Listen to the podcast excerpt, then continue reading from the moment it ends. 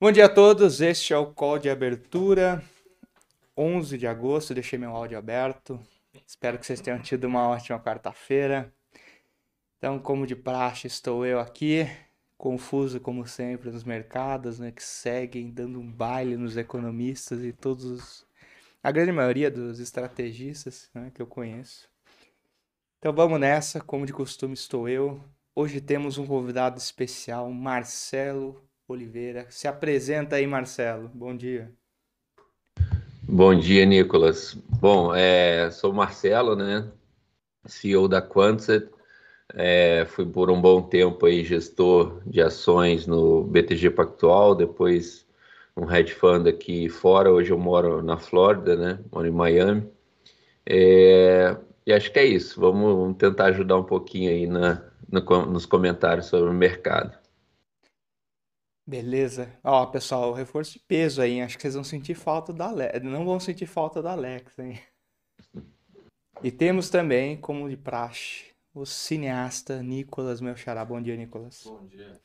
Já vão deixando like, vamos começar aí. Pode compartilhar minha tela.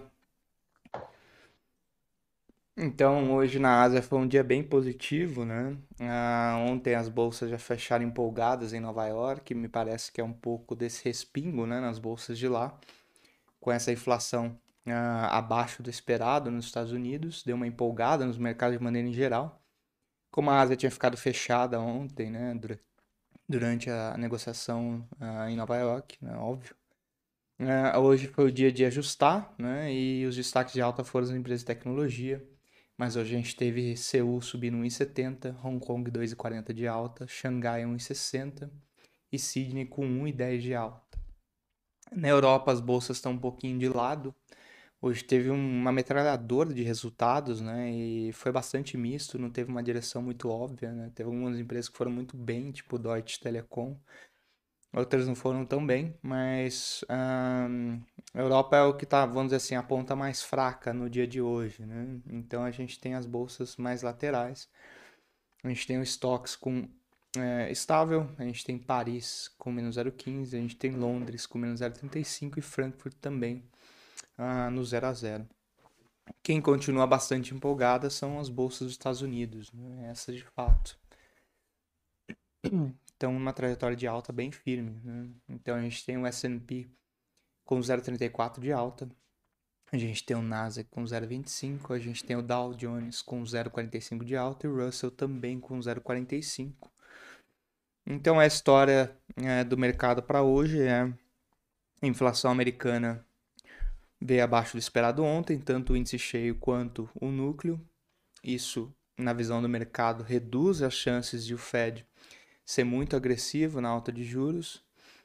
E aí, com isso, a gente começa a ver uma reprecificação da curva de juros americana. Hoje, em específico, a gente está vendo uma pressão até maior no juro de curto prazo. E com isso, os investidores vão para a bolsa porque a taxa de desconto né, dos ativos está caindo. Então, numa perspectiva de valuation, ou seja, numa perspectiva de crescimento, é, escolha seu cavalo, fica mais atrativo investir em bolsa. Né? Ah, ontem a gente até teve o discurso de alguns membros do Fed, né, tentando invalidar um pouco essa história, falando que ó, a gente ainda precisa subir bastante o juro, a gente não vai cortar no começo de 2023 como o mercado está precificando, mas o mercado meio que ignorou. Né? E hoje tem mais um dado de inflação nos Estados Unidos, mas uh, o mercado uh, decidiu olhar para o CPI e menos para o discurso do pessoal do Fed, até porque a credibilidade do pessoal do Fed não está lá essas coisas, né? Depois de todos esses erros né, nos últimos meses, né? Então as bolsas estão bastante empolgadas.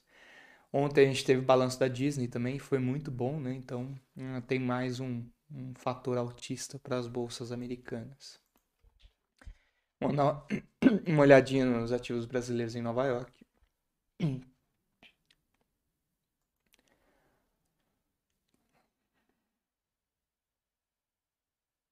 Tá devagar hoje, hein? Ah, Bom, então o EWZ, a gente tem uma pré-abertura com alta de 0,13%. Na Vale, a gente está com 0,94% de alta na pré-abertura. E Petrobras está com uma alta de 1,16 na pré-abertura. Então, como vocês viram, é uma sessão bastante empolgada né, para a nossa bolsa. Não só porque as bolsas lá fora estão em alta, mas também porque as commodities estão muito bem hoje. Tá difícil hoje, hein? É, a gente teve o minério de ferro subindo 2,15, né, ontem. Quer dizer, hoje, desculpa, em Singapura, fechando a 112 dólares e 25. A gente está com cobre com 1% de alta. Ouro e prata negativos, mas daí para frente é só alta, tá, pessoal? Então a gente tem algodão 0,13, né? Ah, milho 0,60, soja 0,85, trigo 0,85 também. E no petróleo a gente tem ah, uma alta bem significativa, né? Ontem teve dados de estoque ah, oficiais, né? E teve uma alta nos estoques de petróleo, mas uma queda nos estoques de gasolina, né? Então o mercado ficou bastante volátil na hora, depois se decidiu pela alta, né? Até porque você está caindo estoque de gasolina, vai ter uma demanda por, por petróleo, né? Pela, pela questão do refino, etc. Mas hoje teve um relatório da OPEP em que eles elevaram a projeção de demanda né, de petróleo para os próximos meses. É isso que está ajudando o petróleo a trabalhar positivo hoje. Então a gente tem o Brent a 98 dólares e 20, é 1,27 de alta. A gente tem o WTI com 92,80 a 1,43. Gasolina recuperando, né? 0,70 de alta, mas no varejo o, a gasolina americana continua em queda. Né? Ontem, no fim do dia, teve uma notícia da associação né, que cuida ah, dos preços de combustível nos Estados Unidos e o preço médio da gasolina nos Estados Unidos ficou abaixo de 4 dólares pela primeira vez desde março, se eu não estou enganado. Então, deve continuar ajudando a deflacionar o CPI uh, de julho. De julho já está feito, né? Mas o de agosto, que é o, é o próximo, né? Então, uma notícia boa. Começa, de fato, a ter uma trajetória mais significativa de deflacionar né, os combustíveis que estavam pesando bastante nos últimos meses. Na curva de juros americana, uh, o viés é negativo, mas como eu tinha dito a vocês, uh, acho que a grande novidade é que o juro curto está caindo mais do que o longo. Né? Então a gente tem o juro de 10 anos caindo 2,5 pontos, a 2,76, a gente tem o 2 anos a 3,17, caindo 5 pontos. Aquela inclinaçãozinha que todo mundo adora olhar, né, que é o de 2 com 10, ainda está no nível bastante negativo, né, está em torno de 0,40 negativo mas já saiu da faixa do menos 0,50. Né? Então a mensagem no mercado de juros ainda é de uma recessão à frente, né? Mas uh, o curioso é que uh, esse movimento de juros começou a inverter um pouco, né? Nas últimas semanas estava muito focado no juro longo enquanto o juro curto estava se mantendo.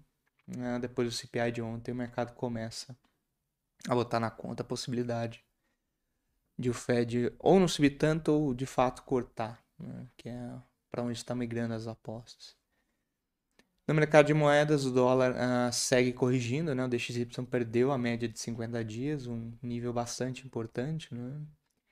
Uh, acho que tem algumas exceções, né? algumas moedas emergentes não estão aproveitando esse movimento, então a gente tem, por exemplo, uh, o peso chileno, está né? Tá perdendo 0,20 hoje, lira turca e yuan, mas de maneira geral uh, o dólar com uma tendência uh, negativa no dia.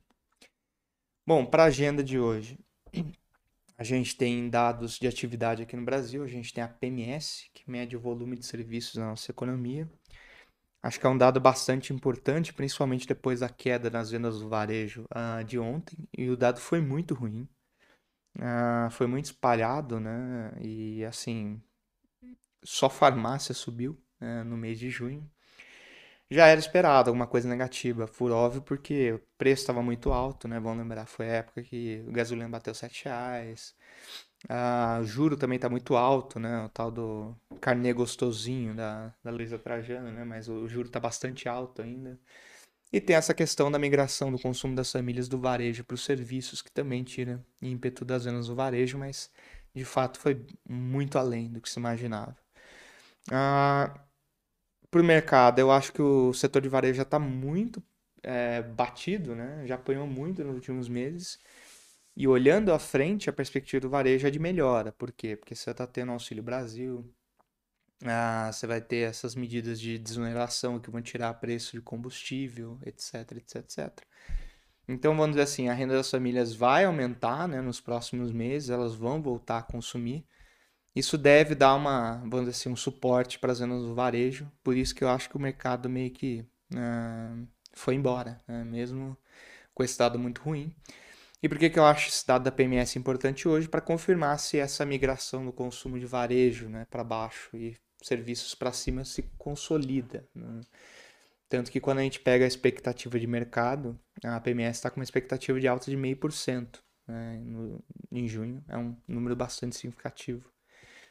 E hoje a gente tem leilão de tesouro às 11 por aqui. Né. Lá fora, a, o grande ponto a, é às 9h30. A gente tem PPI, que é o índice de preço ao produtor. Eu gosto bastante desse dado porque ele mede um pouco né, como está a pressão de custos no setor produtivo americano e pressão de custos uh, é uma, vamos dizer assim, uma variável que ajuda a antecipar o comportamento da inflação à frente. Então, se o PPI uh, ah, vier realmente abaixo do que está sendo esperado, como foi o CPI de ontem, a gente começa a ver o mercado ganhando um pouco mais de, vamos dizer assim, de, de robustez né, na tese de que a inflação está realmente desacelerando. Uh, muita gente ainda duvidando, né? E óbvio, né? um ponto não faz tendência. Uh, acho que o CPI de ontem é um primeiro passo positivo nesse caminho de desinflacionar a economia, mas ainda é muito incipiente. Eu acho que o recado que ficou de ontem é que a inflação americana fez pico. Né? Agora a próxima batalha é entender aonde ela vai estabilizar. 5, 4 ou volta para 2%. Essa vai ser a discussão no mercado.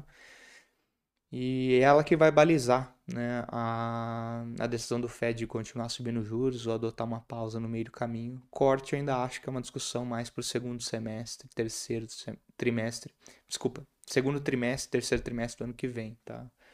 Eu acho que essa precificação no primeiro tri ainda me parece meio, meio antecipada demais. Então acho que o PPI eh, pode validar um pouco essa percepção de que a, realmente a inflação uh, vai desacelerar de uma forma mais significativa nos próximos meses. E além disso, a gente tem o pedido de seguro-desemprego, que é um indicador bastante importante, que é a primeira visualização uh, do mercado de trabalho americano.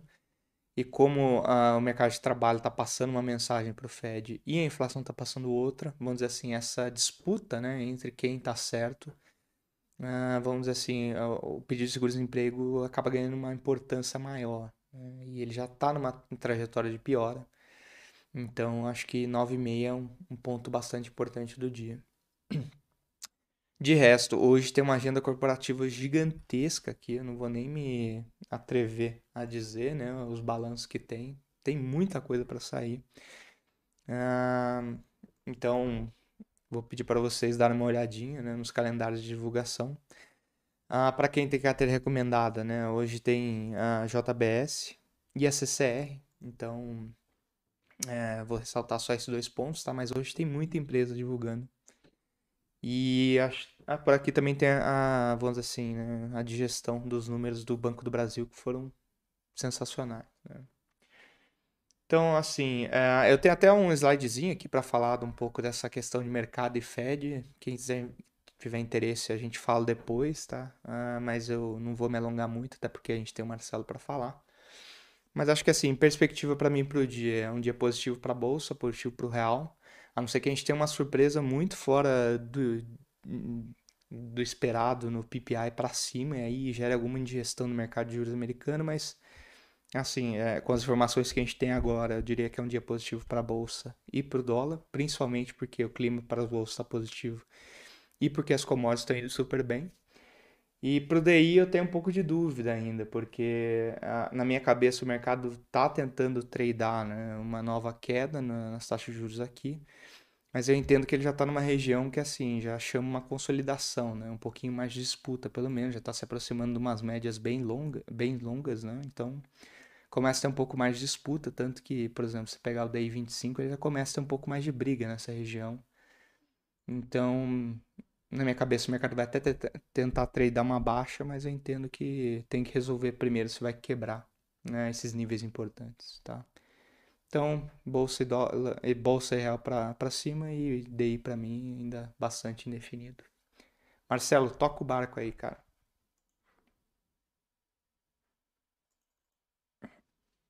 Tá sem áudio. Tá sem áudio. Marcelo, é, você tá com o áudio desligado, tá? Desculpa, pessoal. Bom Mas- dia para todo mundo aí. É, falha minha que deixei no mudo para não te atrapalhar aí. Bom dia, Nicolas. Bom dia, pessoal da Nova Futura. É, boa quinta-feira para todo mundo. Semana voou, né? Já é quase sexta-feira. Me parece, né? Parece que ontem era segunda. É, vamos lá. Acho que você fez um giro muito, muito interessante aí pelo mercado. Eu geralmente comento bastante coisa aí que você já comentou, né? É, eu vou tentar fugir um pouquinho do que você já falou. É, acho que a agenda de hoje é isso aí, é o PPI daqui a é, são daqui a quase menos que uma hora, né? 9h45 ah, e o Jobless Claim, mas acho que o PPI é mais importante, como você falou, um indicador é, leading, né? Ou seja, ele vem antes da, da, da inflação chegar no consumidor. Acho que o mercado deve dar uma olhada nisso daí. É, o mercado está bem animado aqui fora. ah, eu até assim particularmente venho sendo um dos poucos otimistas com o mercado americano e a gente no Morning Call, inclusive da Quantas, a gente vem falando bastante de, de comprar ações americanas desde os 3.800, 3.700, 3.800, 3.900. Eu acho que não está nada resolvido, é, obviamente, assim, a gente pode ter ainda um, alguns sustos, mas eu sou tenho uma opinião um pouquinho contrária, acho que da maioria é, que a gente vê falando aí. Eu acho que o pior é, já está passando. E por que que eu acho isso? Bom, eu acho que é, a inflação foi muito pressionada por essa guerra, né? Depois, logo depois do Covid veio a guerra. Enfim, o próprio, as próprias commodities foram muito afetadas e, e commodities é a base, né? Principalmente petróleo, né? Que a gente sabe que tudo leva petróleo, né? Você precisa levar, é, transportar, o, enfim, é, os produtos e tudo mais, é, caminhões e, e tudo se torna mais caro. Petróleo já está voltando, eu acho que o sentido dele é para baixo mesmo, voltar ali para a questão de talvez 80 dólares. É, assim, realmente difícil de prever, mas eu acho que a tendência é um pouco mais para baixo ainda, é, dado que, bom, enfim, eu acho que um momento ou outro é, vai se resolver aí a questão da guerra. Na verdade, todo mundo já meio que está comprando pro- o, o gás da China, enfim, petróleo, não, não mudou muita coisa, é, deixaram a Ucrânia meio que na mão e estão seguindo o jogo. Então, acho que é, a tendência é melhorar essa questão dos preços.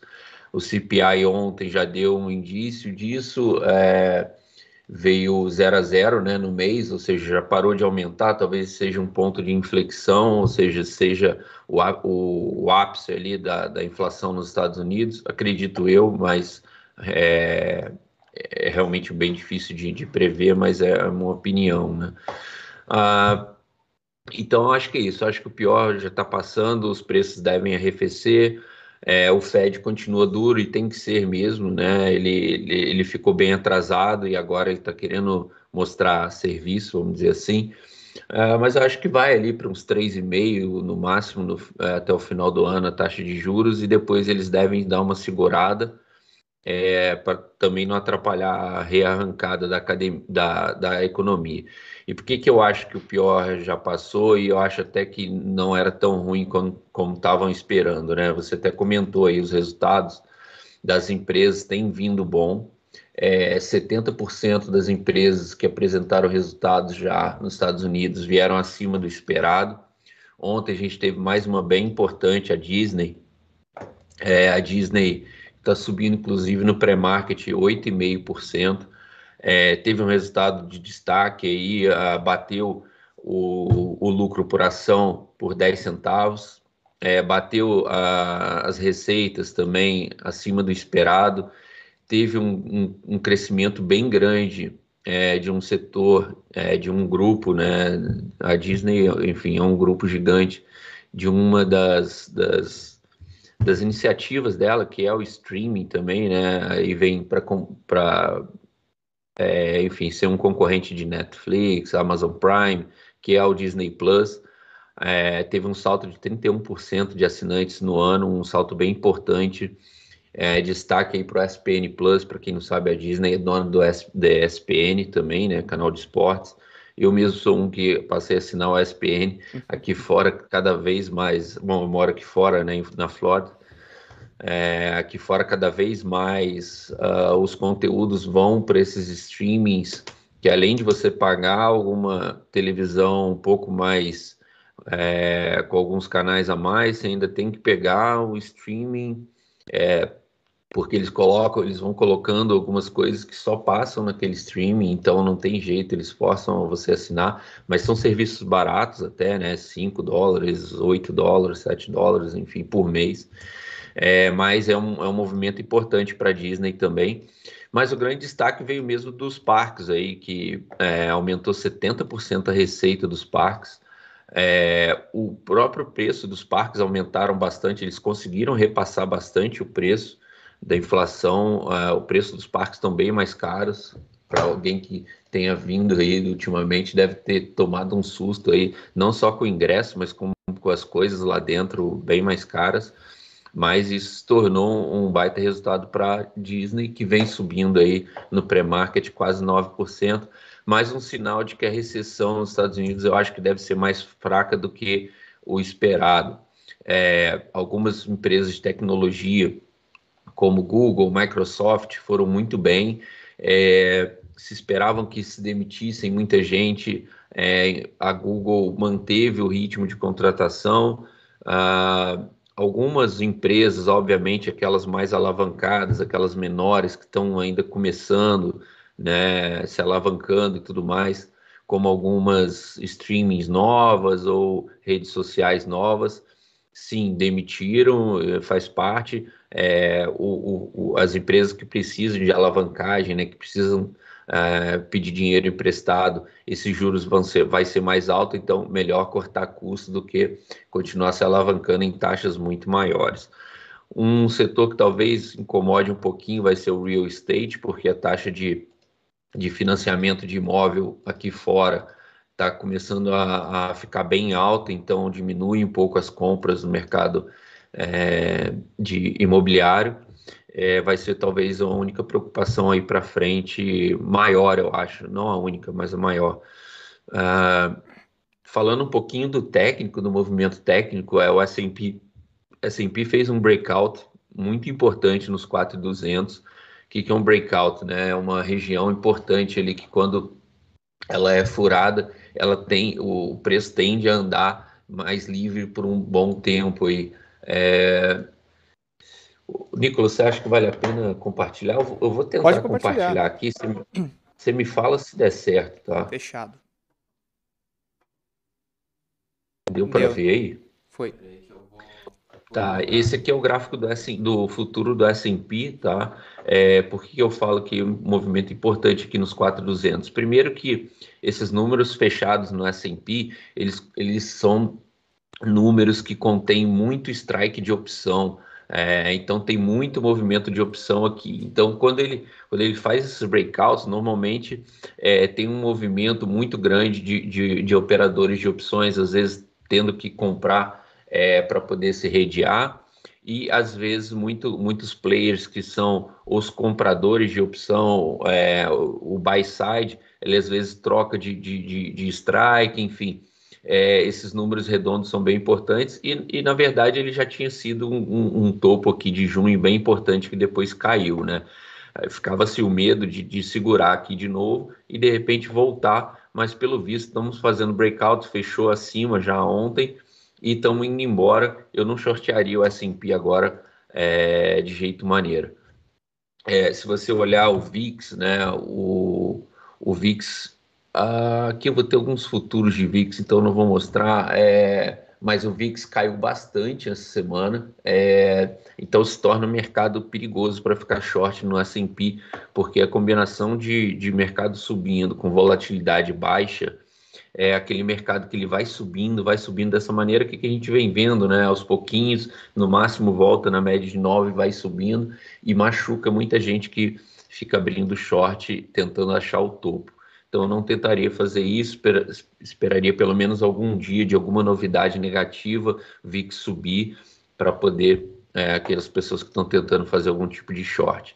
É, inclusive, a gente acompanha aqui a participação de fundos quantitativos é, a partir do 470, né, que foi on, que ontem já passou, é, triga mais, triga mais compra, trigou mais compra de 17 bilhões de dólares desses fundos quantitativos.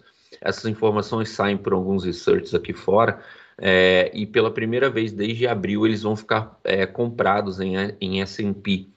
É, ou seja, muito desse técnico que eu, que eu venho falando, né? O, o, movimento técnico, esses, esses, muitos dos fundos quantitativos tentam pegar movimentos de, de que a gente chama de momentum, né? Que é um, é um movimento para onde está indo, ele segue, ele tenta pegar a tendência. É, a tendência mais forte, né? Então eles estão virando para comprados, então eu deixaria quieto aí, é, não tentaria shortear por enquanto, porque fica vindo compra desses fundos todos os dias no que a gente chama aqui fora de MOC, MOC, né, que é o Market on Close, que é nada mais é do que o leilão de fechamento. Aqui o leilão de fechamento é um pouquinho diferente do Brasil, você não consegue ver aquelas operações acontecendo no leilão, mas é onde tem o maior volume da bolsa disparado. Então, o volume no fechamento aqui é gigantesco, que é onde os fundos tentam se reorganizar as posições, é, se rebalancear. Então vai ter, a gente já tem uns sete dias, se não me engano, seguidos de MOC positivo, ou seja, de compras no final do dia, é um, é um sinal bem positivo para a bolsa aqui fora, e é, deve continuar aí, pelo visto, com esses novos 17 bi de compra e os fundos virando para comprado. É, mostrando um pouquinho da nossa plataforma, né, o Alex acho que já, já costuma mostrar alguma coisa, é, só para ter uma ideia, ontem no índice, a gente, quem que foi os compradores, né? O índice subiu muito forte com o número do CPI, ah, obviamente, né? Um alívio bem grande aí para a inflação. Óbvio, o número não foi maravilhoso, quer dizer, foi até muito bom, é, mas muito melhor do que se viesse pior do que o esperado. Porque se viesse pior do esperado, acho que seria a última gota ali para o pessoal ficar bem preocupado. Então, é, deu um belo alívio. Quem comprou bastante ontem foram os fundos nacionais, né? É, isso aqui muito é desfazer posição de proteção, desfazer hedge. Às vezes é nem compra direcional, pode ter compra direcional também, mas fundo fica muito vendido em índice, comprado em ações, vendido em índice para fazer proteção. É, e eles vão se desfazendo. Você vê que eles estavam muito negativos, short, e eles estão menos short. Então, desfaz, desfazer posição vendida no Brasil. É, o estrangeiro aproveitou para vender um pouco, estrangeiro que vinha bem comprado. Aqui tem muita operação de arbitragem também de estrangeiro, cash and carry, que eles vendem o futuro, mas eles compram as ações, então não faz peso, por isso que o índice sobe forte. Marcelo, só fazer um comentário, física... uh, tá travado aí no seu gráfico do S&P, tá? Ah, tá. Isso. Deixa eu tentar fazer uma coisa aqui então. Vou, vou fazer um sharing novo aí. Para mim foi. Apareceu agora? Foi. Foi? Foi. Tá, então era só essa tela que eu estava mostrando. Aqui você vê o gráfico é, da posição dos fundos nacionais, né? Eles vinham bastante short, diminuíram agora bastante. Ontem diminuíram mais. É, muita proteção de fundo. Os, os é, estrangeiros vinham comprando bastante, venderam ontem, mas tem muita compra de papel contra a venda de futuro, que a gente chama de cash and carry, uma operação de arbitragem. Então, isso aqui não faz muito peso na venda. É, e pessoa física que vinha comprando bastante, o fundo a, vendeu bastante ontem e passou a ficar vendido aí no índice futuro. É, não gosto dessa venda muito agora, é, acho que vai chegar ao nível de vender, mas é, o, como eu falei, o S&P acabou de fazer um breakout muito importante, então eu acho que o mercado pode andar mais um pouquinho.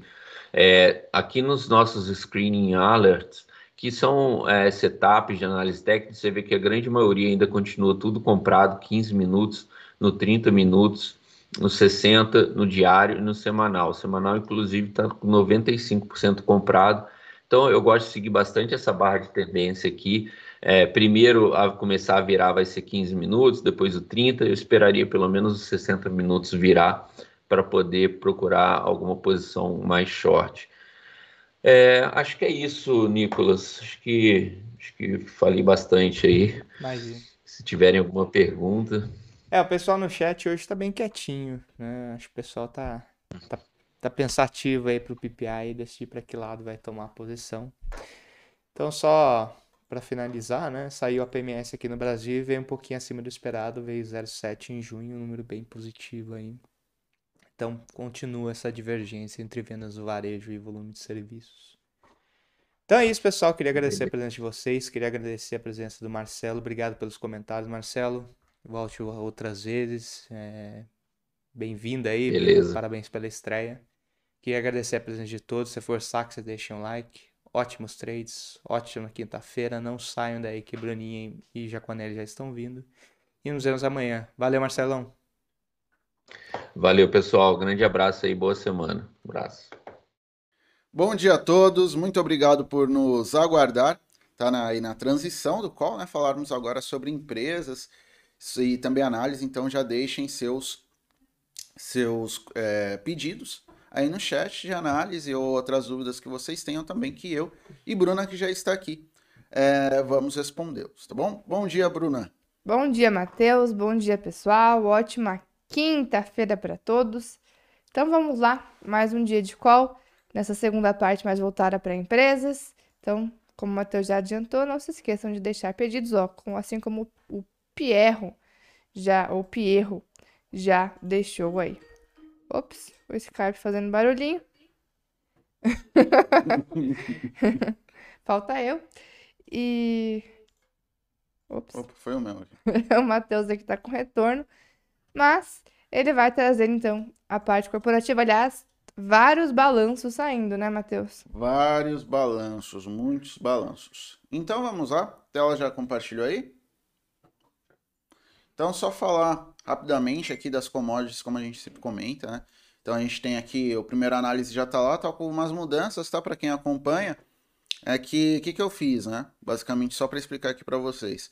É, tem muita notícia que eu colocava aqui e análise que era do dia anterior e, bom, e quem acompanha o mercado já sabe. Então, é, eu trouxe uma análise mais é, resumida do dia anterior e foquei mais do que pode acontecer no dia, tá? E também, como a gente tem é, época de balanço, eu acho que vale mais a pena, até para o texto não ficar tão cansativo lá, que tinha quase três páginas de, de análise, né? Então, assim, eu imagino que fique mais atrativo e mais tranquilo para ler também, tá? Dito isso, vamos lá, né? Minério de ferro tem parte que continua praticamente igual. Então, lá em tendo alta de 2,28% e com um dado bem interessante de China, tá? Que é um dado aí de, destacando aí a recuperação do consumo, tá? Que é o, a venda de veículos, tá? Era esperado um aumento de 15% nas vendas, foi de praticamente 30%. Então, esse é um indicador interessante em termos de crescimento econômico, tá? E, inclusive, ontem o PBOC, ele destacou a recuperação do consumo lá, né? E também é, algumas, é, também menor aí número de casos em, torno da Ômicron. Então tudo isso ajuda a alta do minério de ferro, minério de ferro subindo 2,28% lá em Dalian, 109 dólares e 97 centavos, tá? Então, tá de olho nas empresas aí do setor de mineração e siderurgia que pode, tá? Podem ser beneficiadas disso, tá? Também temos o petróleo, tá? Aqui embaixo eu coloco uma explicação sobre, sobre o que está acontecendo com o petróleo. Uh, e basicamente, no caso do petróleo, saiu um relatório é, da EIA, né, Agência Internacional de Energia, falando que tem alguns temores aí em termos ainda em relação à restrição de oferta, o que faz o petróleo subir quase 1% a 98 dólares e 30 centavos, tá bom? Então também fica de olho nas empresas do setor aqui no Brasil. Indo agora para as notícias sim de empresas, ó, temos um um ali, olha, um número razoavelmente elevado de notícias, tá? Então, é, eu não vou passar fazendo algumas análises igual eu tô fazendo recentemente, tá? Vou fazer mais direto, tá? Então, começando com Petrobras, comunicou ter recebido o ofício da CVM informando sobre o pedido de suspensão da convocação da Assembleia Geral Extraordinária para o dia 19 desse mês. Tá? Solicita a, a solicitação foi formulada pela Anapetro, pela insistência do governo de levar à Assembleia Geral Extraordinária os nomes de Jonathan Castro e Ricardo Soriano, indicados para o Conselho da Petrobras, mas considerados inelegíveis pelo CALEG e pelo Conselho da Estatal. Por conflito de interesses, Castro é o número 2 da Casa Civil e Alencar Procurador-Geral da Fazenda. Conflito de interesse aqui no caso é por conta da posição deles, que eles exercem, né, e uma, uma função muito ligada ao governo, que é o acionista majoritário aí da, é, da companhia, tá? Banco do Brasil encerrou o segundo trimestre do ano com lucro líquido ajustado de 7,803 bilhões de reais, um aumento de 54,8% em relação ao mesmo período do ano passado. Nas receitas, o banco colheu 17,56 bilhões de reais em margem financeira bruta, que mede os ganhos com operações que rendem juros. É uma alta de 18,9% em um ano, puxado pelo crescimento tanto dos resultados auferidos com as operações de crédito quanto pela tesouraria. Aqui, quando fala tesouraria, são as operações que o próprio banco faz em mercado financeiro. E tem que o Banco do Brasil também contrariou os bancos privados, então foi melhor que os bancos privados. O Banco do Brasil também revisou para cima seus guidances, ou seja, expectativas. No lucro líquido passou da faixa de 23 bilhões a 26 bilhões em 2022 para 27 bilhões a 30 bilhões.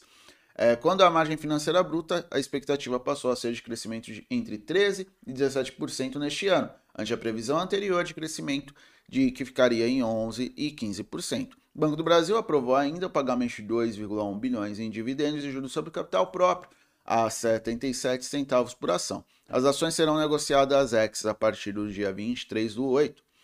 É, o CIT comenta que é, que o Banco do Brasil mantém o impulso dos papéis aí, das ações, e de acordo com os analistas, as projeções de desempenho revisadas, que incluem expectativas de lucro de 27 bilhões e 30 bilhões, este ano deixam a ação com múltiplo de quatro vezes o lucro, considerado barato. Então, basicamente, a empresa ainda descontada com perspectivas positivas, então, tirando ali o risco, né? Até o PL ele já considera, já coloca aquele risco que a gente fala governamental. Então, empresa interessante, resultado bom. MRV, conglomerado imobiliário que reúne a MRV, Resia, Lugo e Urba, teve lucro líquido de 58 milhões no segundo trimestre de 2022. O montante é, representa uma queda de 71,4% em relação ao mesmo período, perdão, mesmo intervalo de 2021, no critério ajustado, que exclui o impacto negativo do resultado financeiro, a incorporadora reportou lucro de 215 milhões, alta de 6% na mesma base de, compara é, de comparação anual. O EBITDA somou 441 milhões, crescimento de 48,9%, a margem EBITDA cresceu 11,2 pontos percentuais para 27,5%. A receita líquida totalizou 1,602 bilhão de reais, recuo de 11,8%. A margem bruta consolidada da MRV ICO ficou em 19,4%, queda de 6 pontos percentuais. A MRV teve margem de 18,9% de queda também de 6 pontos percentuais, tá? Então, resultado aqui meio misto aqui no que diz é, respeito à MRV, tá? Dado que o conglomerado teve uma queda importante, tá? Então, de novo, aquelas questões que a gente sempre comenta, inflação, juro, impactando razoavelmente a companhia. Lá em Sonai, dona da participação de 26 shopping centers, teve lucro líquido de 23,564 milhões de reais no segundo trimestre, montante 60,2% menor sobre um ano antes. O EBITDA ajustado somou 176,278 milhões de reais, avanço de 19,6%. O lucro líquido excluindo depreciação, amortização e efeitos não caixa, ajustado atingiu 107,749 milhões, crescimento de 24 0,7%. Então a Alliance Sonai, apesar do dinheiro que ela desembolsou com aquela questão de combinação de negócios com a BR Malls, veio com um resultado bem interessante. É, apesar de inflação, etc., a gente vê aí o consumo em certa medida trazendo e reabertura, tá? Serviços contribuindo para aí é a controladora de shoppings. Bradespar, empresa controlada pelo Bradesco, importante acionista da Vale, registrou lucro líquido de 992,226 milhões de reais no segundo trimestre, queda de 55,74% ante o lucro líquido de 2,241 bi é, de igual período no ano anterior. De abril a junho, a empresa registrou receita operacional de 980,8 milhões e no acumulado dos primeiros seis meses do ano atingiu 1,9 bi. Resultado aqui com queda, tá? uma queda até expressiva uh, de Bradespar, levando em conta né, que o próprio resultado de, de uh, Vale veio com uma certa queda. E o resultado, quando nós olhamos, isso está relacionado, dado que a própria Bradespar é investidora da Vale. BRF registrou aumento de 126% no prejuízo de líquido no segundo trimestre de 2022 ante o mesmo período do ano passado, somando 451 milhões de reais. O EBITDA ajustado alcançou 1,368 bilhão, alta de 7,7%, e o EBITDA consolidado ficou em, em 897 milhões, alta de 10%. A receita líquida proveniente das vendas no período somou 12,939 bilhões, aumento de 11,2%, tá? Aumento das receitas, mas aumento do prejuízo também, tá? Então, não vejo isso como algo positivo aí para a BRF. Em seguida, empresa do mesmo setor, praticamente, Minerva Foods, registrando lucro líquido de 424,7 milhões no segundo trimestre de 2022, alta de 264% em relação a 2021. O EBITDA alcançou 778 milhões, alta de 42,8%. A receita líquida obtida entre abril e junho cresceu 34,7% no período e somou 8,471 bilhões de reais. A empresa aprovou dividendos correspondentes a praticamente 23, 22 centavos por ação originária. A data X é 18 de agosto. É, o head de agro da Critéria Investimentos, ele comenta que os resultados vieram bem positivos, ele destaca que chama atenção os números da operação na Argentina, que cresceram 50% na comparação trimestral. Então vemos dois casos, tá? Uma com prejuízo e outra se destacando. Então o destaque é, para Minerva eu vejo como algo bem interessante, dado que semana passada, né, nós tivemos, perdão, no começo da semana, tivemos um é, dados de empresa do mesmo setor nos Estados Unidos, a Tyson Foods, é, vindo bem abaixo do esperado, então é algo que se espera internacionalmente para o setor. E, no caso aqui, empresas que têm maior participação aqui dentro, a Minerva se destacando, então, algo positivo. Braskem é, registrou prejuízo líquido de 1,406 bi no segundo trimestre de 2022, saindo de um lucro de 7,424 bi no mesmo período do ano passado. Em seu relatório divulgado nesta quarta-feira, a companhia diz que o prejuízo ocorreu em função principalmente do impacto da variação cambial no resultado financeiro. O EBITDA recorrente caiu 58% no segundo trimestre ante um ano atrás para 3,927 bilhões de reais. Então, dado ruim de Braskem, hein? Eu não gostei desse dado de Braskem, um recuo bem importante. Variação cambial no período, impactando muito a Braskem, tá? 3R Petroleum teve lucro líquido de 32,1 milhões no segundo trimestre do ano, recuo de 40% em relação ao mesmo período do ano passado, EBITDA ajustado de 205,7 milhões, alta de 130,6%. Então, custos aí é, impactando bastante 3R Petróleo, mas o EBITDA veio com uma alta interessante é, Banrisul fechou o segundo trimestre com lucro líquido ajustado de 228 milhões de reais, representando queda de 19,2% frente ao resultado do segundo trimestre de 2021. Retorno sobre o patrimônio encolheu 3 pontos percentuais para 10,1%. Banrisul também reduziu o guidance para a margem financeira prevista para 2022 de 4,5% a 8,5% para 1 a 5%. Então, resultado um Indy Banrisul e a gente vê, além do resultado tendo queda, redu é, redução do guidance é, totalmente contrário é, do que vemos, é, do que vimos, perdão, em Banco do Brasil. Sul América registrando lucro líquido de 138,9 milhões no segundo trimestre, alta de 373,3% frente ao mesmo período de 2021. O EBITDA ajustado foi de 111,7 milhões negativos, é, queda de 243,5% na mesma base de comparação. O EBITDA é bem ruim. Além disso, a SUSEP, é, perdão, é, definiu o pedido de aprovação prévia relativo à transferência do controle acionário das sociedades controladas pela Sul América para a Rede DOR São Luís, no contexto da operação de combinação de negócios. Então, resultado misto aqui de Sul América, mas esse bicho daqui tanto preocupante.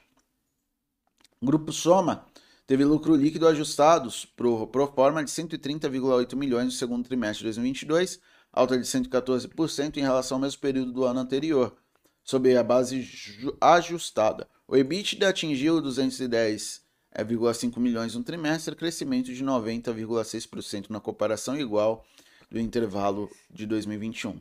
É, a Ativa comenta é, que os resultados vieram acima da expectativa, com lucro líquido de expansão e 3,8 pontos percentuais de aumento na margem líquida. CIA reportando lucro líquido de 2,1 milhões no segundo trimestre de 2022, queda de 97% em relação ao mesmo período de 2021. EBITDA ajustado, por sua vez, foi de 245,8 milhões, o que representa a alta de 145,2% em relação ao ano antes. É, tem um comentário do City, que o dado veio acima do esperado, muito mais saudáveis que 2021. Segundo é, trimestre, beneficiou do clima favorável com relaxamento de restrições, aumento da demanda para o vestuário. Motivos muito parecidos aí com o da Renner, né? Então, mas a Renner aí com, uma, com dados né? e com é, fundamentos bem melhores quando comparado com CA, CIA, tá? Uh, nossa, bastante coisa ainda. Equatorial, Energia reportou lucro líquido ajustado de 197 milhões, no segundo trimestre, queda de 55,8% em relação ao mesmo período do ano passado. O EBITDA ajustado cresceu 30,2% nos últimos 12 meses para 6,710 bi.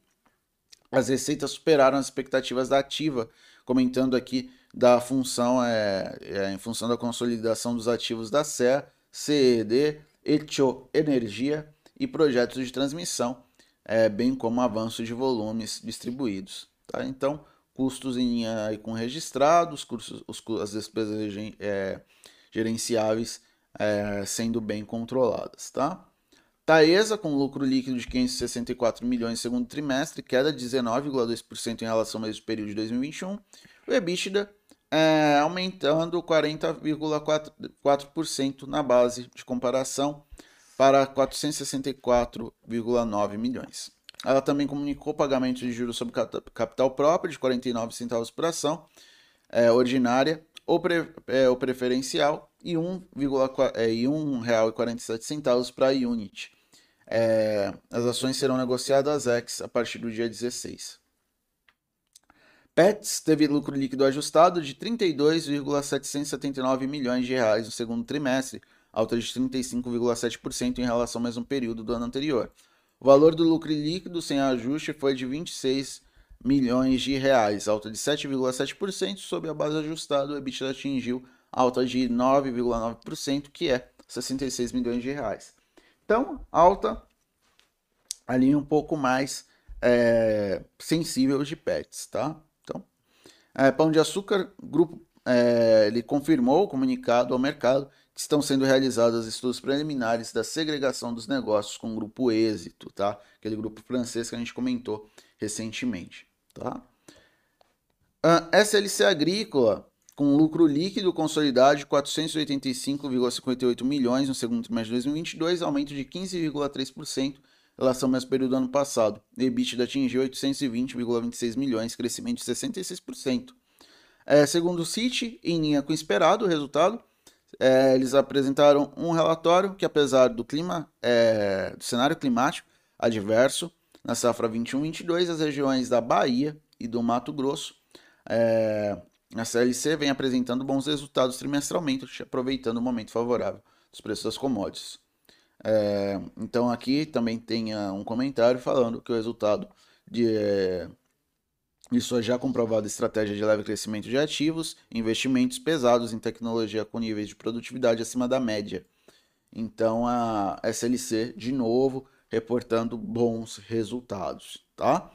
E é esperado, tá? A CLC, dado que ela vem fazendo, já se espera bons números, tá bom?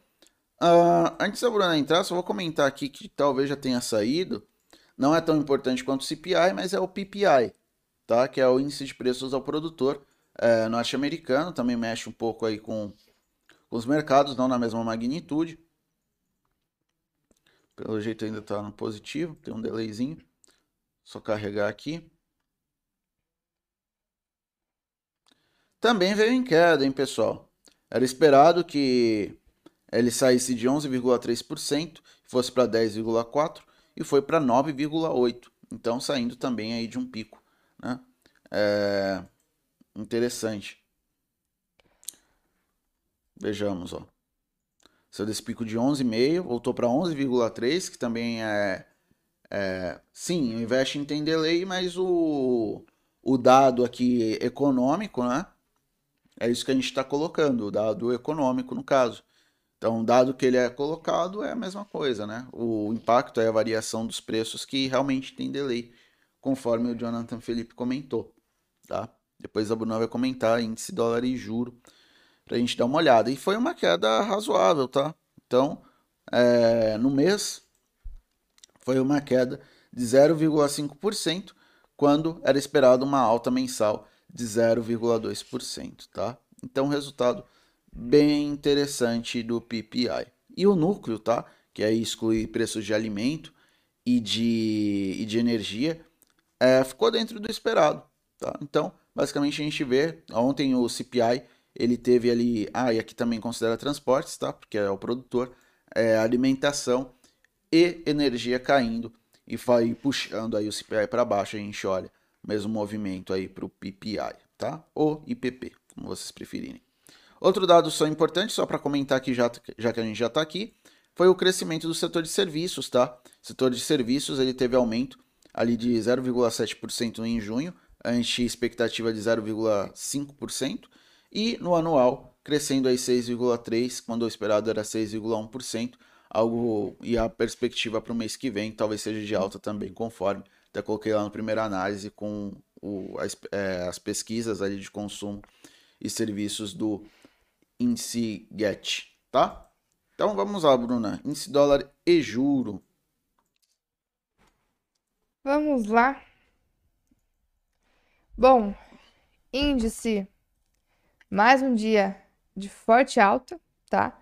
0,99, 1% agora, 1% de alta aqui para o índice. Já vem caminhando aí de uma sequência bastante forte aqui de alta, desde que quebrou essa LTB. Destaque realmente aqui positivo para o índice, que tem do, em 112.600 um possível alvo ali, tá? Mas o dia já começou animado mais uma vez. Ontem o Ibov à vista fechou em 110.235 pontos. Tá perto ali de um próximo alvo também desse movimento de alta, que é o 112. Também para o Ibovespa à vista, tá? Então, mercado realmente bastante animado ainda aqui. E para o dólar, o dia é de queda também. 0,30 de queda, dando continuidade também ao seu movimento de tendência de baixa mais recente, tá? Então,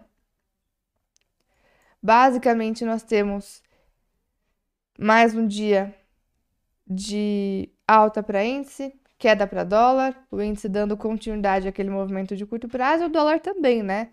O dólar também perdeu níveis de suporte importantes, né? Havia perdido lá em cima a sua LTA. Então, realmente, o mercado tem aí nessa meia hora de pregão, é mais uma vez um movimento de alta, tá bom? Alta para índice, queda para dólar. Acho que é basicamente isso. Hoje eu vi que tem bastantes perguntas. Não vai dar tempo de ver todas, tá, pessoal? Mas a gente vai aqui pela ordem. Nas primeiras. Pela ordem. Pierro. Pierro ou Pierro. Uh, Copel e Bradespar. Bom dia. Vamos lá. Vou dar uma olhada no gráfico. Depois o Matheus traz dados de, de, de fundamentos para elas. Mas, bom, Copel, empresa do setor de energia, vem de um movimento de alta forte, recuperando uma recuperação forte nesse pós-pandemia. Antes desse movimento da pandemia, a gente pode olhar, é uma ação que tem uma tendência primária de alta, né? Teve algum período ali entre 2011 e 2018 que ficou um pouco mais travado, um pouco mais de lado, mas voltou para sua tendência principal em seguida, tá? E agora, basicamente, no curto prazo, o papel acabou de quebrar uma resistência importante em 7,10. O mercado ontem não gostou muito do resultado, o papel teve um movimento de queda perto de 2%, mesmo com a bolsa animada, mas a antiga resistência em 7,10 pode atuar como suporte se o papel conseguir se segurar ali. Veja espaço para talvez ela voltar lá a testar a sua resistência principal no 7,75, tá? Já a Bradespar Holding, que eu parei principalmente com a Vale, né? E nesse momento tem uma lateralização, assim como nós vemos no gráfico de Vale, também uma lateralização. Bradespar teve um movimento de queda mais recente, inclusive rompeu um importante padrão de reversão, né, da alta para queda. Não chegou a buscar o alvo total desse padrão e está de lado. É uma ação que no curto prazo vale acompanhar essas duas regiões. R$ 23,00 resistência, R$ 21,75 suporte. Para o lado que ela romper, pode trazer alguma oportunidade de curto prazo, tá? É, a ação que depois de 2016 também bombou, né? Teve um período longo de queda de 2018, 2018 não, 2008 até 2016, mas de lá para cá forte alta e no fim também tem um movimento de tendência primária de alta, mesmo com essa correção forte aqui. Mas no curto prazo, né, o movimento lateral vale aguardar o rompimento dessa consolidação para poder entrar de repente em alguma, alguma nova oportunidade aqui em Bradespar, tá bom? Matheus, Copel e Bradespar. Copel e Bradespar. Então, compartilhar aqui com vocês, primeiramente, Copel, tá? É, Copel é uma empresa de energia, né? Então, o pessoal aí já conhece, né? A boa parte. Vou pegar o perfil corporativo aqui. Compartilhou aí? Foi? Foi. Top. Ah, então, vamos aqui. Então, empresa aí paranaense de energia, tá? Trabalha com a geração, distribuição, transmissão. Então tá ali nas três frentes, certo? Então, uma empresa que tem uma certa diversificação no sentido ali da, das suas próprias operações dentro do setor energético. É, o mercado não gostou muito do resultado, conforme a Bruna comentou, tá? Então, é, de fato, isso aconteceu. Uh, trazer alguns destaques aqui para vocês. Né?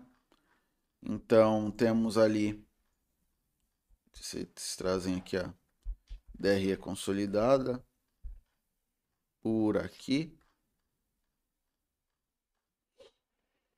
Sim, só para adiantar, não é uma empresa com fundamentos ruins, apesar desse resultado um pouquinho abaixo do que o mercado queria, tá? Tá aqui, ó, resultado consolidado do EBITDA, né? Então temos aqui algumas coisas, tá? Semestralmente houve queda, trimestralmente também na comparação aqui o EBITDA. Então, o ajustado com equivalência patrimonial, né? É o das operações continuadas, né? E o com a equivalência patrimonial também teve queda. Então, houve uma questão ali com alta aqui de alguns custos, tá? Que acabou impactando o resultado. Uh, tem aqui a demonstração que está da subsidiária. Por subsidiária aqui também.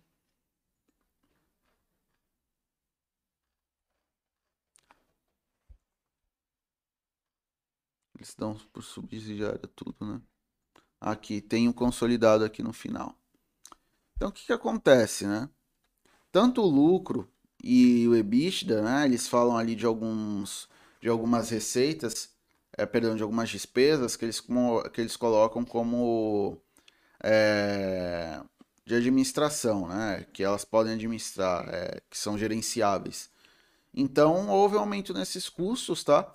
Mas não, não é algo que vai impactar, eu digo assim, o fundamento ali da empresa por muito tempo. Só se nos próximos trimestres ela continuar com isso, eu vejo que não é tanto a expectativa dado o cenário que nós temos esse ano, que é diferente do ano passado, tá? No sentido de questão hídrica e tudo mais, tá? Então, vou trazer aqui DRE consolidada aqui pelo é, Excel, que fica até um pouco uma, é, melhor para vermos. Então, a receita caindo. Então, a gente olha aqui um avanço do é, fornecimento, mais uma queda do suprimento de energia, disponibilidade de rede, receita de construção. Então, algumas fontes de receita caindo, alguns custos operacionais é, tendo alta, né? Então, ó, plano previdenciário assistencial, que são aquelas despesas que eu falei, material, por exemplo, vários custos, várias despesas impactando o resultado, né? Então, lucro operacional teve inclusive um prejuízo, tá? Então, que o lucro líquido também veio aqui ruim, tá? No, trimestralmente falando. Então a gente precisa ter um pouquinho de cautela quando tem essa queda muito expressiva, tá? Principalmente aqui no lucro líquido das operações continuadas e no lucro líquido propriamente dito, para a gente não é, ver se isso vai continuar ocorrendo, tá? A priori, até que é uma empresa ok. Agora vamos para os fundamentos, para os indicadores, tá? Para vocês verem o porquê eu penso assim. Sai um pouco daqui. Então, ó, um dividend yield 16,48%, então um número bem considerável, tá? Tem um PL baixo, tem uma dívida líquida EBITDA que não é muito alta, tá? Liquidez corrente que é, não é boa, mas é ok, tem um ROI interessante, uma margem líquida também interessante, então é uma empresa tem uma taxa de crescimento de lucros e receitas aí nos últimos cinco anos que veio desempenhando razoavelmente, mas, né, viemos aí com esse resultado um pouco aí aquém das expectativas do mercado, inclusive do que eu penso, tá? Então teve uma alta aqui, ó, nos últimos 12 meses já cai um pouco, até porque não saíram todos os resultados, né? a gente vai ver isso um pouco depois, ver qual é o comportamento trimestral. O né? quarto trimestre de 2021 já veio com uma certa queda aí no é, trimestral, então ficar um pouco atento, tá? Ficar de olho no que está acontecendo com ela. Aí eu falo, o que, que você acha dessa empresa, Matheus? É uma empresa interessante, mas esse último resultado, inclusive a queda ali para 2021, né?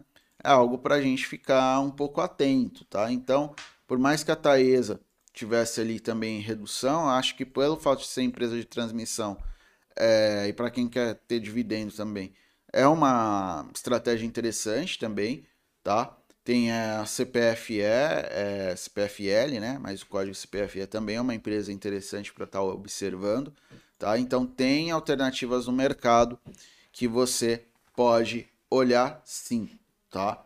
Então essa é a visão aqui, é basicamente praticamente um neutro aqui para ela, tá bom? Agora olhando para Bradespar, Bradespar, é, falar de Bradespar é praticamente falar de Vale, porque é uma empresa financeira que investe em Vale. Basicamente é isso. Tudo dela tá praticamente em, em Vale, né? A chamada BRAP 4. É, teve um avanço, né? Ela vai bem, geralmente com minério de ferro, mas depois caiu bastante, conforme o Vale também teve suas quedas, né? Então tem um dividend yield bem atrativo, é uma empresa que tem um ROI, ROA, ROIC bem interessante, até porque investe em uma das empresas, é, uma das maiores empresas do setor é, de mineração do mundo, tá? Tá descontada, igual Vale tá descontada, tá? Grande questão é que você recebe os impactos do minério de ferro com mais força em Vale, porque ela é uma mineradora de fato, tá? Então, toda a categoria dela que ela tiver de mineração, você vai receber impacto direto. Isso aqui é uma empresa que faz parte do Bradesco, tá? Que investe praticamente em Vale. Resultado veio com queda, né? É, mostrando ali que foi é, evidenciado em Vale. Tivemos todas as questões em China, tá? Mas é uma alternativa interessante sim para você ter na sua carteira. É, se você tiver Vale e Bradespar, é, você vai ter uma certa concentração, porque as duas caminham juntas, tá? Ah, mas eu não perguntei de Vale. Tudo bem, eu sei que você não fez, é, você não comentou isso, Pia. Mas se a gente for parar para pensar, para quem tem, às vezes pensa, olha, é a mesma coisa. Ó, vou mostrar para vocês uma uma coisa.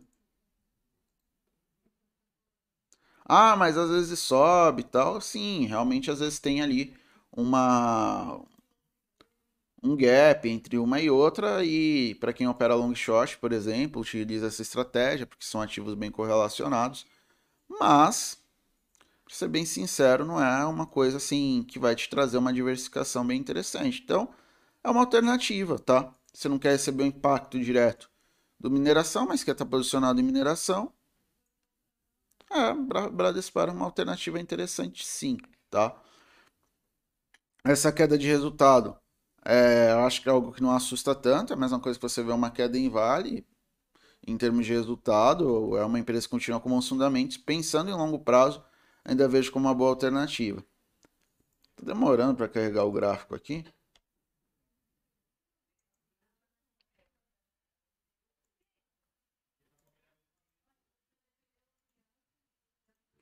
Bom.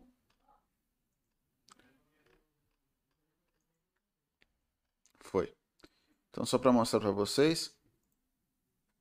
Aqui vale 3.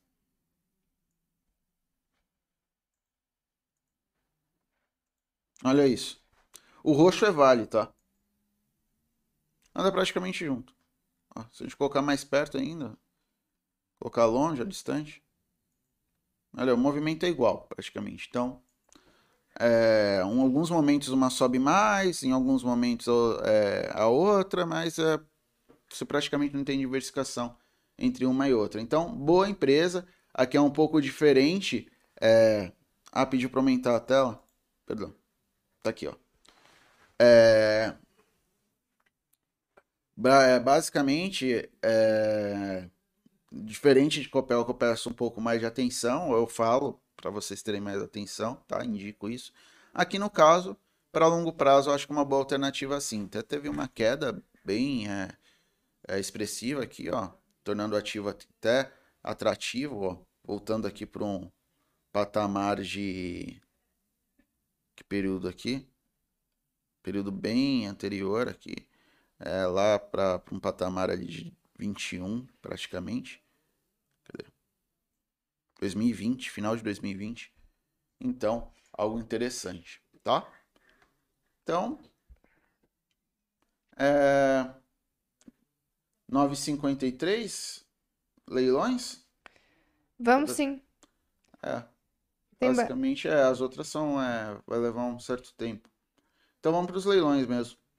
Vamos lá. Pessoal, até aproveitando já para quem colocou seus pedidos aí, a gente não vai conseguir ver, responder todos, tá bom?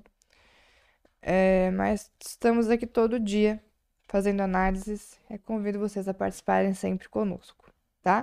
Vou compartilhar aqui minha tela para a gente poder ver como está aí é, o mercado nos leilões, né? Como estão abrindo aí as ações.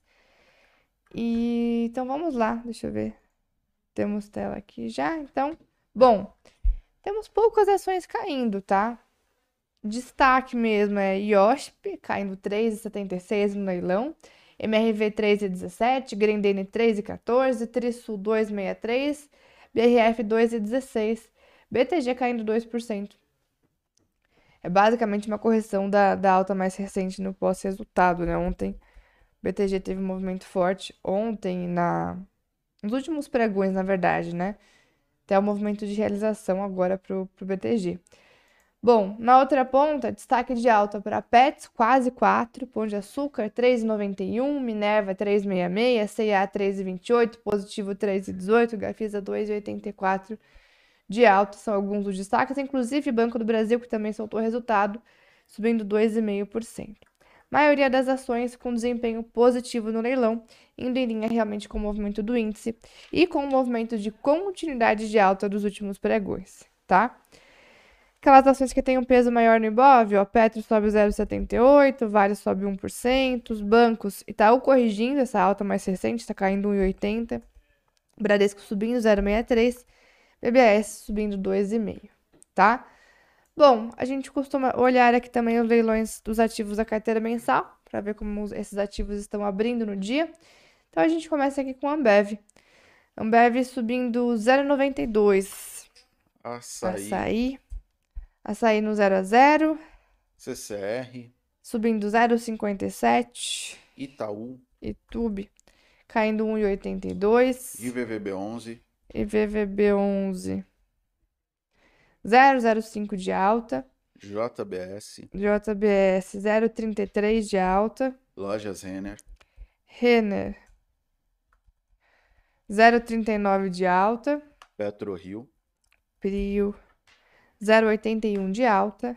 Vale, Vale 1,07 de alta. por fim, Vibra. Vibra 0 a 0, 0,05 de queda. Então, pessoal, esse foi o call. Mais uma vez, muito obrigado por participarem, tá bom? Só trazer uma coisa que pós-fechamento tem bastante resultado, tá? É resultado importante, nem vou compartilhar, só vou comentar. Então, JBS, MyFrig, Localiza, B3, Cogna, Rap Vida, Natura, Oi, Magazine Luiza, Americanas, Via Varejo e ainda tem outras, tá? É, caso vocês queiram confirmar, tem lá no, no primeira análise, tá bom? É, então, continue nos acompanhando ao longo do dia, tá? Tanto no YouTube quanto nas demais redes, tá? Tem bastante coisa. Agora tem até coisa no TikTok também, né? Pra quem gosta de. Quem é TikToker aí, gosta da. Gosta de, de TikTokizar. Tem coisas bacanas lá, tá bom? Então, muito obrigado e até amanhã. Ótimos negócios a todos. Pessoal, excelente quinta-feira para vocês.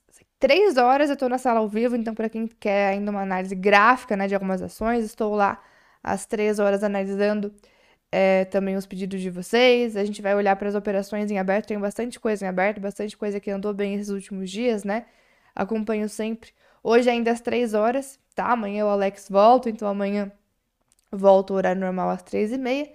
Mas hoje ainda três horas, já que o Alex tá lá em Maringá, né? Com o pessoal da Quantsat. E amanhã a gente volta à nossa programação normal lá na sala, tá? Bom, aliás, hoje o horário vai ser um pouquinho diferente lá, tá? Pra quem acompanha a sala ao vivo, o Alan tá agora, ele vai ficar até meio-dia e meio, depois o Nick pega a parte da tarde até o meu horário, tá bom? É, ele já fez o leilãozinho do sucesso, né? Ele vai ficar agora na parte da tarde, o Nick. Pessoal, então mais uma vez, obrigada por nos acompanharem. Excelente quinta-feira a todos. Espero vocês então às três horas lá na sala. Valeu!